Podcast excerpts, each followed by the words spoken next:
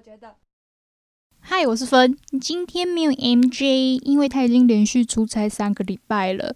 那有人就是会来问说：“诶，你们什么时候才会更新啊？”其实我蛮意外的，因为我一直以为这种嘎给供、嘎给送的节目都是我们自己身边好友在听，就没想到诶，有两三个不认识的朋友都会来问我说：“请问节目什么时候会更新？”那我其实是非常开心的，因为我就是一个需要人家催才会动的人。那我就问他说：“那你有想要听什么吗？”他说他想要听我在日本发生的事情，因为我那时候出了一本书叫《一年的时间浪费在日本》嘛，所以有开了五六场的巡回演讲吗？然后那时候讲的也有人来听，所以呃，今天我怕他们听了又要再听，所以这次讲日本的故事，我会新增一些那时候发生的鸟事。那我们台湾的小朋友对于日本有兴趣这件事情，其实是一件非常容易的事。像是我们的电视节目啊，还有跟我们的地理位置很接近。那时候我姐姐啊非常喜欢杰尼斯偶像，她还会逼我去背那些帅哥的名字，还有他们的歌。所以虽然我是百合神教的教主，但是我认识很多杰尼斯偶像，也会唱他们的歌。也因为这样呢，我在呃转电视的时候，常常会看有没有日剧或者日本节目。有一天，我看到了一个叫做《早安少女组》的节目，惊为天人。这难道不是就是人家所说的初恋吗？然后我那时候很喜欢里面的一个成员，叫做高桥爱。那因为我们家是穷鬼嘛，可是我太喜欢他了，我就是去逼我在国中的妈吉说：“哎、你帮我印一下高桥爱的照片啊！”啊，隔天。我的妈吉就跟我说：“来分这个给你补一补身体。”结果一看，他是高桥爱的泳装照，才不需要嘞！我要他泳装照干嘛？我们看脸嘛，这样就够了嘛。泳装照用不到嘛。所以我从国中就开始迷恋女子偶像团体了。然后我第一次出国呢，是跟姐姐还有阿姨去大阪。那时候呢，会想说：“诶，是不是日本的街头都是女子偶像呢？”结果发现，呃。我反而没有很喜欢日本的年轻人，我觉得他们好恐怖哦。就是首先讲话还蛮大声的，然后有一点轻浮，所以跟电视上看到的好像有点不太一样。可是我那时候在呃大阪的时候，有一间店让我印象非常深刻。那个时候我跟姐姐还有阿姨从高野山下山，那因为日本的店都很早就关了，那时候整条街上远远的就只有一间。叫做 Nagisa 的家庭料理店还亮着灯。那我们一行人走进那间店里面的时候，看到一个阿公啊在吃东西，然后有一个妈妈在陪他聊天。这个妈妈呢，她就是 Nagisa 本人。然后我们当然会说，我们是来自台湾啊。那怎么样？我很喜欢日本的文化。然后我们还唱那个翁倩玉的歌。那妈妈也有说，她以前是演歌歌手。也是发生了一啰一啰。那我我那时候呃有用底片机拍下他跟那个阿公阿的照片，然后我回台湾之后，我就写了一封信，把那个洗出来的底片寄给他们，然后谢谢他们那一天招待我们的那个晚上。那过了很久，我都没有收到回信，但我觉得也没关系，因为是我们自己想要寄信给人家的，不要去想说，诶，他会不会回？结果没想到一个月之后，真的等到回信了，然后打开是那个妈妈的字，妈妈写说，不好意思，呃，这么晚才回你信，因为我生病了住院，那现在身体有好一些了，所以呃，想要谢谢你给我的照片。然后他还附赠了一盒和果子寄来台湾，这样我一直都有把这件事情放在心里。可是那个时候我也从学生变成社会人了，然后钱也不多嘛，所以不会去想说什么时候要再去日本。就这样过了三年、四年，我念了九年的设计，出来成为了一个设计师。可是我做了一个不怎么样的工作，谈了一场不怎么样的恋爱。那那场恋爱到最后就是越看越讨厌嘛，没有爱了嘛。我们就这样子彼此憎恨的时候呢，我找到了一个出口，就是日本的女子偶像团体。那那时候叫做櫸坂46，那现在也倒了啦，也不是倒了，就是改团名啦。可是那一段时间我过得非常非常的快乐，不仅因为心灵上有了寄托以外，我认识了一群也喜欢这个偶像团体的仔仔。那么其中一个仔仔决定他要去日本的名古屋工作，然后他就说：“诶，你要不要也来打工度假啊？我们可以一起住。”我那时候听了也觉得，我是不是应该要为我的生活做些改变了？因为我自己在出社会的时候，也有想象着自己应该会成为什么样子的设计师，但是我好像每一年都在辜负我自己的生日愿望，所以我打开了存折簿，看了一下存款，我把所有的学贷还完，剩下的钱拿来换日币，再把那一场不怎么样的恋爱分手后，我就这样子去了日本。那个时候我还特地跑去爱买买了一个行李箱，花了四千块。然后就这样子出国到了名古屋，结果没想到一下飞机，我的行李箱就被摔爆。然后那个时候我很蠢，因为我不晓得，其实你的行李箱被摔爆的话，你是可以去跟他们换一个新的。然后但是烂的就勾引啊，不敢讲嘛，啊也不知道啦。所以以后哦，大家如果遇到这个状况，记得要去换新的哈。那我就这样子拖了一个一轮已经坏掉的行李箱。然后就这样子走在名古屋的街头，然后我在名古屋那时候也还没办手机，所以没有网路，我一直联络不上我的宅友，然后我就这样子很可怜，行李又很重，啊，名古屋又好冷哦，我就那样子在路上走来走去，找不到人来接我，其实也不知道该怎么求救，然后那时候有一个也是外国人的面孔，然后在。介绍什么捐款的东西，然后我就走过去了。他很开心的看着我，可是我问他说：“请问你有 WiFi 可以借我吗？”他有小失落一下，可是他有回答我的问题。他就说：“我都去 Komeda 那边连 WiFi，所以呢，我就用他的方法，我跑去旁边一个连锁咖啡厅 Komeda 外面偷连他们的 WiFi。啊，最后终于联络到我的宅友了，就这样我回家了。”可是我回去他的房间之后，又发生了一件让我非常冲击的事件。他的房间没有棉被啊！我就问他说：“哈，你没有棉被，那你怎么睡觉？”他就说：“呃，我有一个薄薄的睡袋，因为我这个宅友他的薪水有八十七趴都花在偶像上面，所以棉被好像不是他的生活必需品。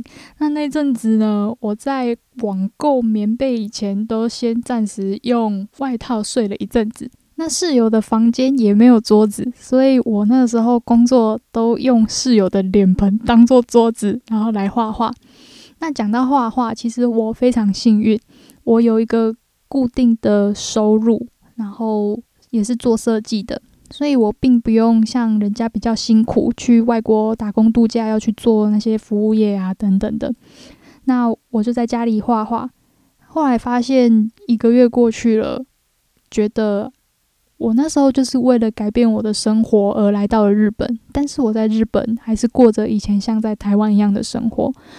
我那时候也给我自己一个目标，说我想要出书，但是要出什么呢？我也还没有确定，所以我必须得自己去寻找。那个时候我就走出房间，然后也是这样子，不啦不啦。不晓得自己应该要去哪里，但是首先好像也是可以去一些自己喜欢的地方。那我喜欢的东西有吃的东西，还有呃二手衣。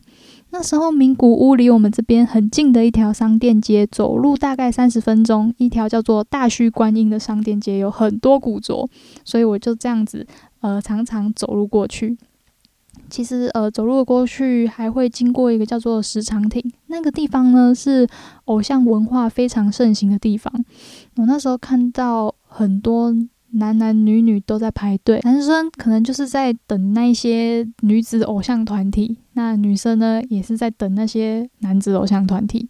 其实我看到他们在排队的时候还蛮羡慕的，因为我觉得他们至少知道自己等的是什么。我好像。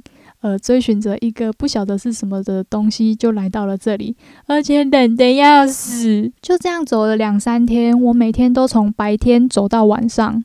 当那天夜幕低垂，我已经觉得有点沮丧跟失落的时候，一个温暖的黄光洒落在我走的街道上。我转头一看，它是一间小店，它让我想起了在四年前去过的那一间。大阪家庭料理店，所以我鼓起勇气走了进去。结果没想到一走进去，果然就是一个很亲切的大叔。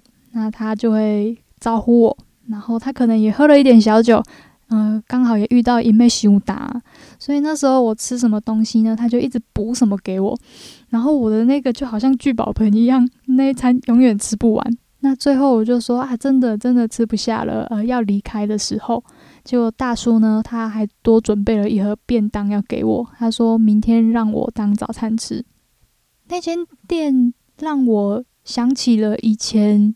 也这样子被对待过，然后我常常会去那边吃个饭。那有时候大叔也会这帮我带便当，甚至我过年的时候去，他还会包红包给我。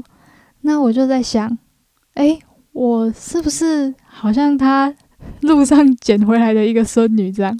也因为这个大叔，所以我决定了我在日本要做什么事情了。我想要介绍这些人情味的小店。然后取代点餐机的冷漠，然后迎接而来的是像家人的问候，然后关心你有没有穿得暖、吃得饱。所以我开始鼓起勇气。原本我是一个蛮内向的人，我连打电话去店里定位都会觉得很害羞的人。然后我在路上看到一些我喜欢的店，然后或是我觉得会有有趣的事情发生的店，我就会走进去。然后吃东西，感受一下那间店的氛围。如果我喜欢的话，我会再来个两三次。最后呢，就会跟老板说：“哎，请问我可以访问你跟拍照吗？我之后回台湾想要出一本书，介绍你们。”也因为我鼓起勇气去做这些事情，我开始接触到了一些不曾接触过的事，像是和果子店，还有钱汤。哦，我因为第一次踏进钱汤，就觉得说，怎么会有这么棒的地方？你到那那里，你就是把全身的衣服都脱光光啊，反正也没关系，因为那边都只有一些奶奶，我是指年纪上的奶奶哈。啊，反正你洗你的澡，也没有人会鸟你啊。诶，不对，还真的有欧巴桑会跟你讲话，因为我那时候去就是十元肥皂，然后他们就会觉得说，你带一个十元肥皂怎么洗澡？然后就有一些欧巴桑很热心，然后要借我肥皂、沐浴乳。那。呃，洗完澡之后，你就是去泡汤嘛。那泡汤的时候，你就看到街坊邻居在聊天讲话。那我很喜欢那个氛围，而且洗完之后身体又会非常舒畅，因为一整天都在走路嘛，在那边好像又回血了。所以我之后不管去哪里旅行，我都会特别去注意他们的钱汤。像那时候在北海道的小樽，然后有看到了一个破破的钱汤，那进去了。那时候跟我一起去北海道小樽的，就是帮我印女子偶像团体照片的国中马吉。那那时候他就说啊，不要啦，要脱光什么的。我就说啊，我眼镜拿下来，我看不到啦。就没想到我们进去钱汤的时候，他还一直扭扭捏捏的。然后我就说，我就跟你讲，我看不到没。然后说，但是你的我看得到，因为我戴隐形眼镜。然后我们就两个在那边，这边小女生在那边玩的时候，然后呃，也有一个。阿嬷，她就是正坐在那边很认真的洗澡，但是她的动作很慢。然后，呃，因为我就在她旁边嘛，然后我我我也就是想说，好，这么严肃的气氛，那我们也冷静一点洗澡，不要再玩了。所以那时候，哎，洗着洗着，我一样拿着我那个十元烂肥皂搓啊搓。就这时候，旁边的那个阿嬷呢，她又递出她的肥皂要给我。然后我那时候一看，那个。肥皂上面都是阿嬷的头发，让我看了觉得有点恐怖，可是因为人家的好心，我就是不好意思拒绝，我就硬着头皮，然后也往我自己的身上猛撸。那因为那也是我国中妈吉第一次的钱汤体验嘛，所以我们那时候呃洗完出来的时候穿衣服，然后也在里面拍照啊，开心了一下子。然后我们走出外面的时候，发现刚刚借我肥皂的那个阿嬷呢，她传了两。瓶汽水要来给我们喝，那那时候我会觉得非常感动，因为里面他还借我肥皂啊，出来他还记得我，然后要请我喝饮料，我们甚至都没什么在聊天。那后来才知道，那个阿嬷一百岁了，她讲话很慢，她就说：“我就是因为都来钱汤洗澡，才可以活到一百岁。”那那时候我很开心，我就把我那个国中妈吉给我的凤梨酥全部倒在那个阿嬷的包包里面。但是哦，在这边要切记提醒大家，不能一次因为太开心就把所有的凤梨酥给同一个阿嬷，因为你这样在路上遇到很多亲切的阿嬷，你都没办法给凤梨酥。所以我觉得，呃，大家如果有想要在日本呃交朋友，或是有一些有趣的体验，身上呢带着一些台湾的零食，绝对没有错的。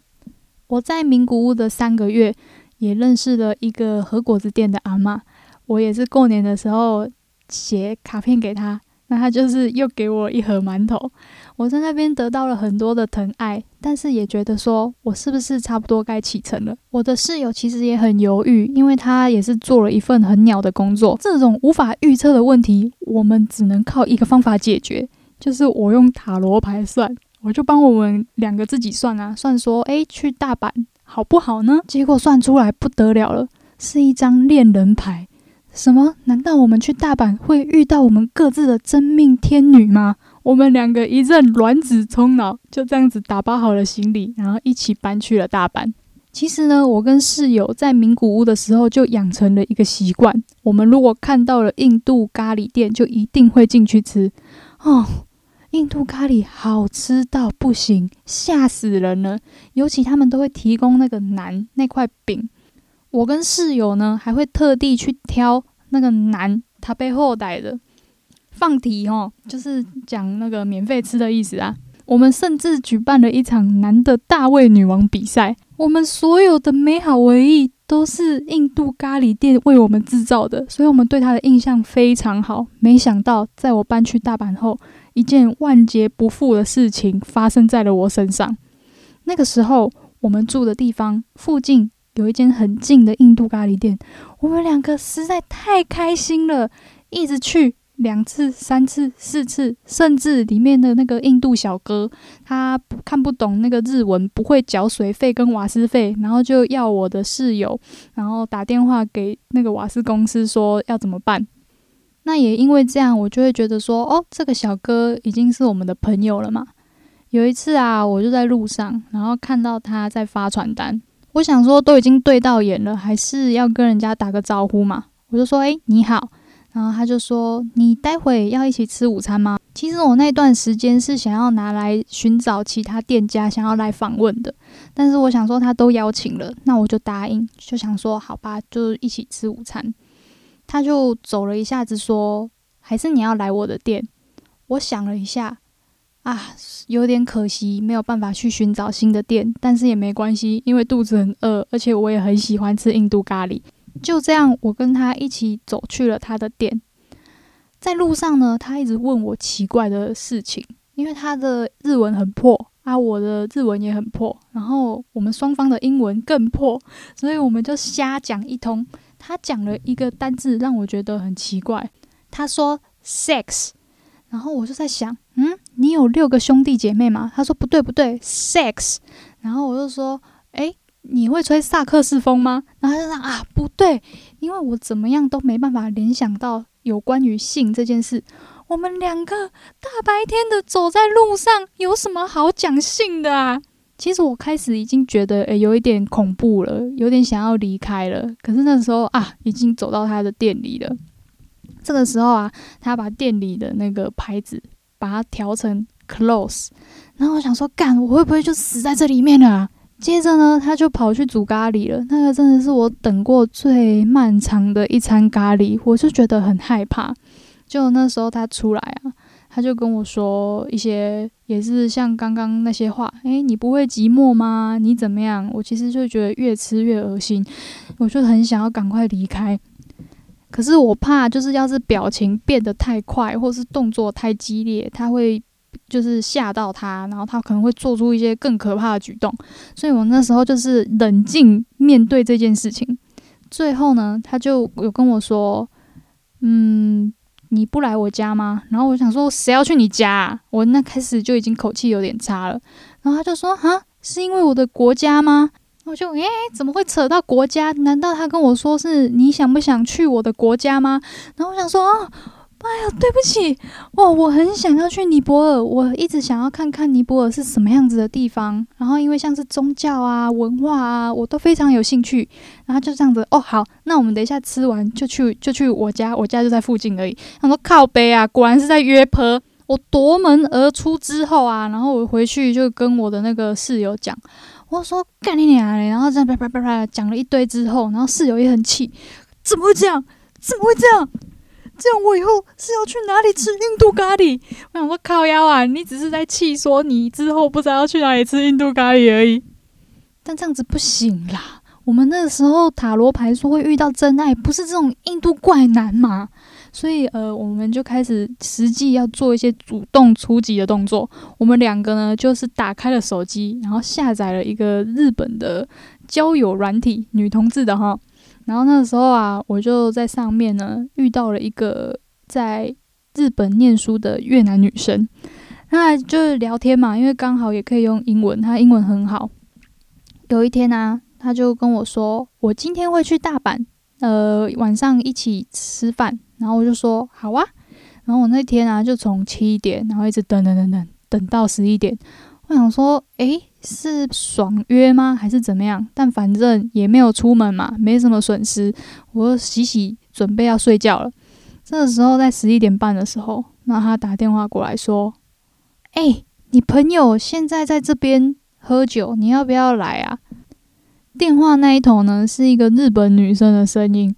然后我就想说，哈，什么东西呀？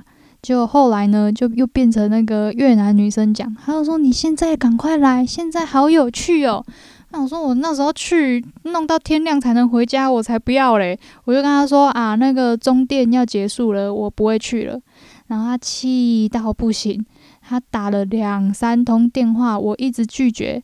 最后呢，她写了一封讯息给我，讯息的内容是。我因为你，我恨死大阪了，我再也不要来大阪第二次。红妈，你黑酒啊！我每次讲到这个，大家都会笑得很开心，因为好 money 啊是那个关西的方言，就是真的，所以他是真的 hate me。那我因为这个女生呢，就把那个女同志的交友软体给删掉了。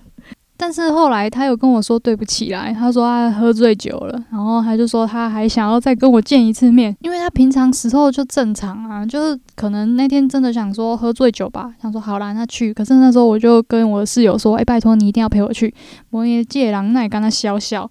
然后我那时候带着我室友去的时候呢，他也带了一个他的越南朋友，那是一个 T，然后我就跟我室友说，哎。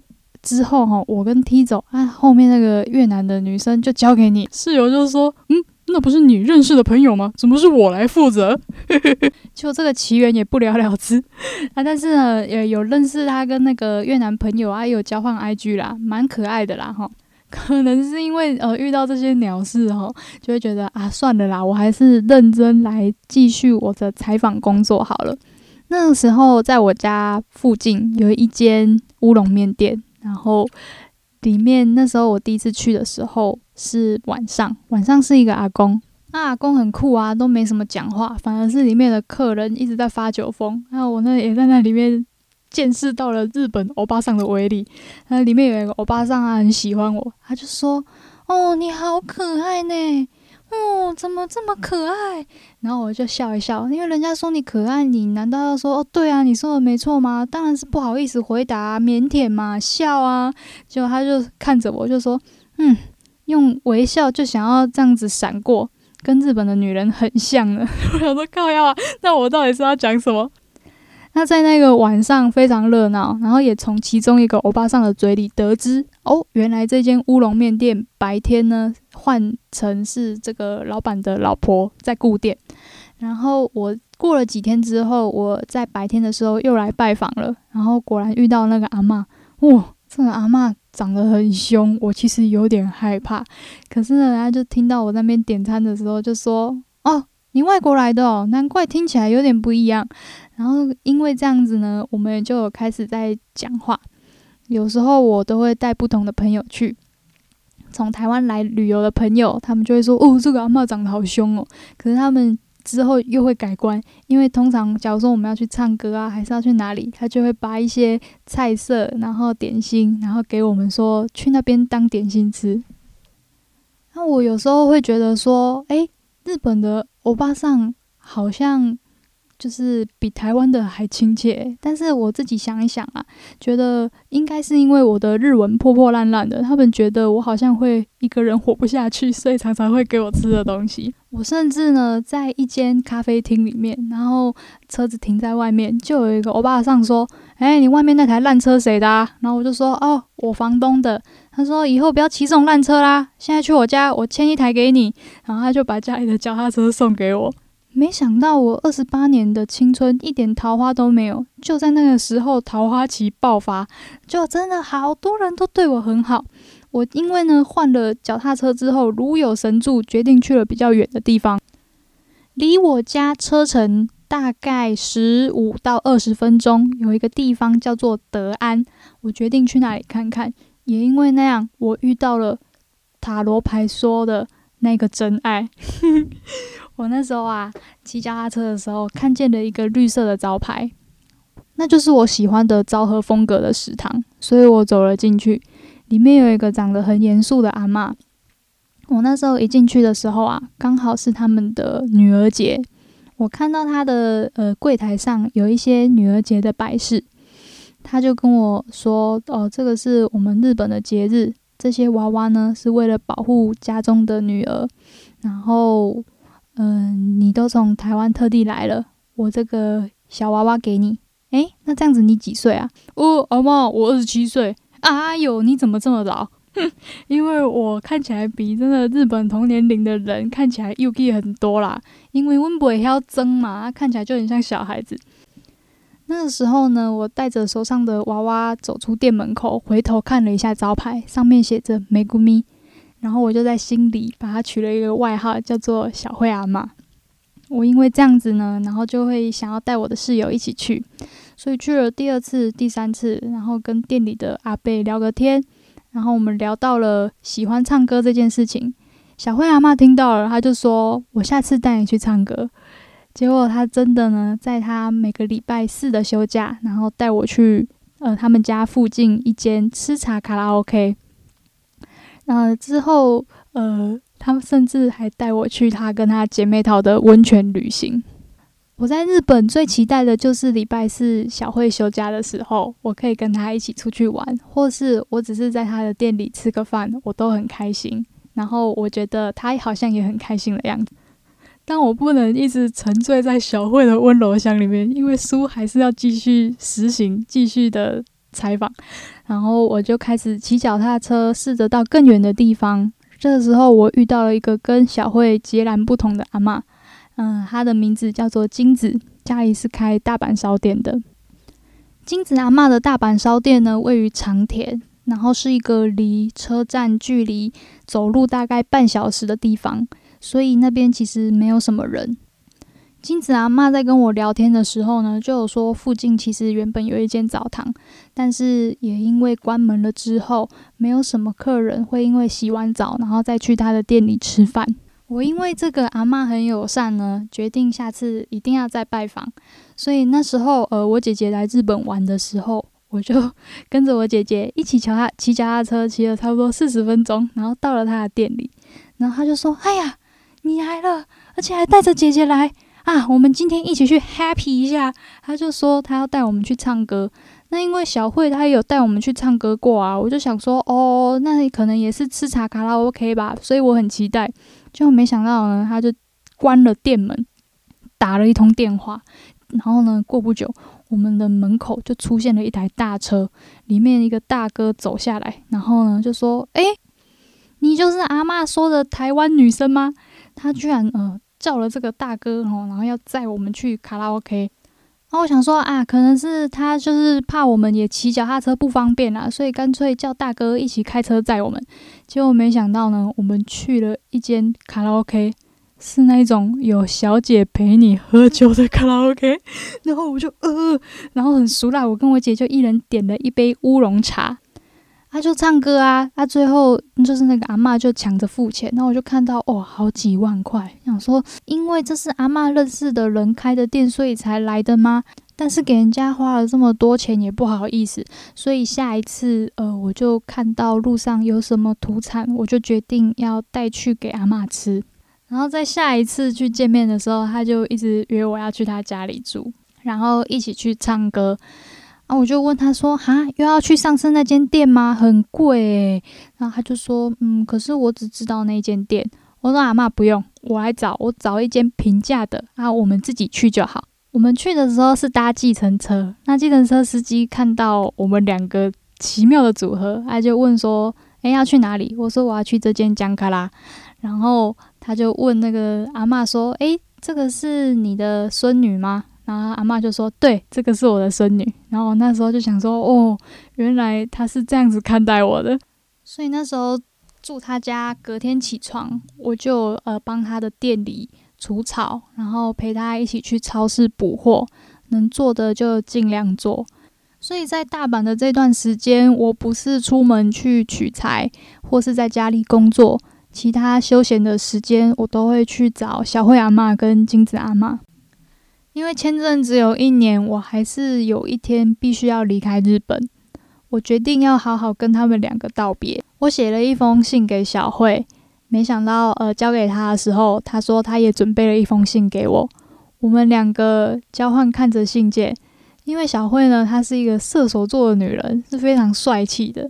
我想说她也许不会有什么情绪波动吧，就没想到我们两个看完信，然后默默的两个一直掉眼泪。跟金子阿嬷的道别就比较不容易了。我一样也是找了一天去他们家住，然后替他搬货、除草。离开的时候，我们很开朗的跟彼此说再见。但在回国的前一天，我想到了一件事情，就是我的手机这支号码已经要作废了。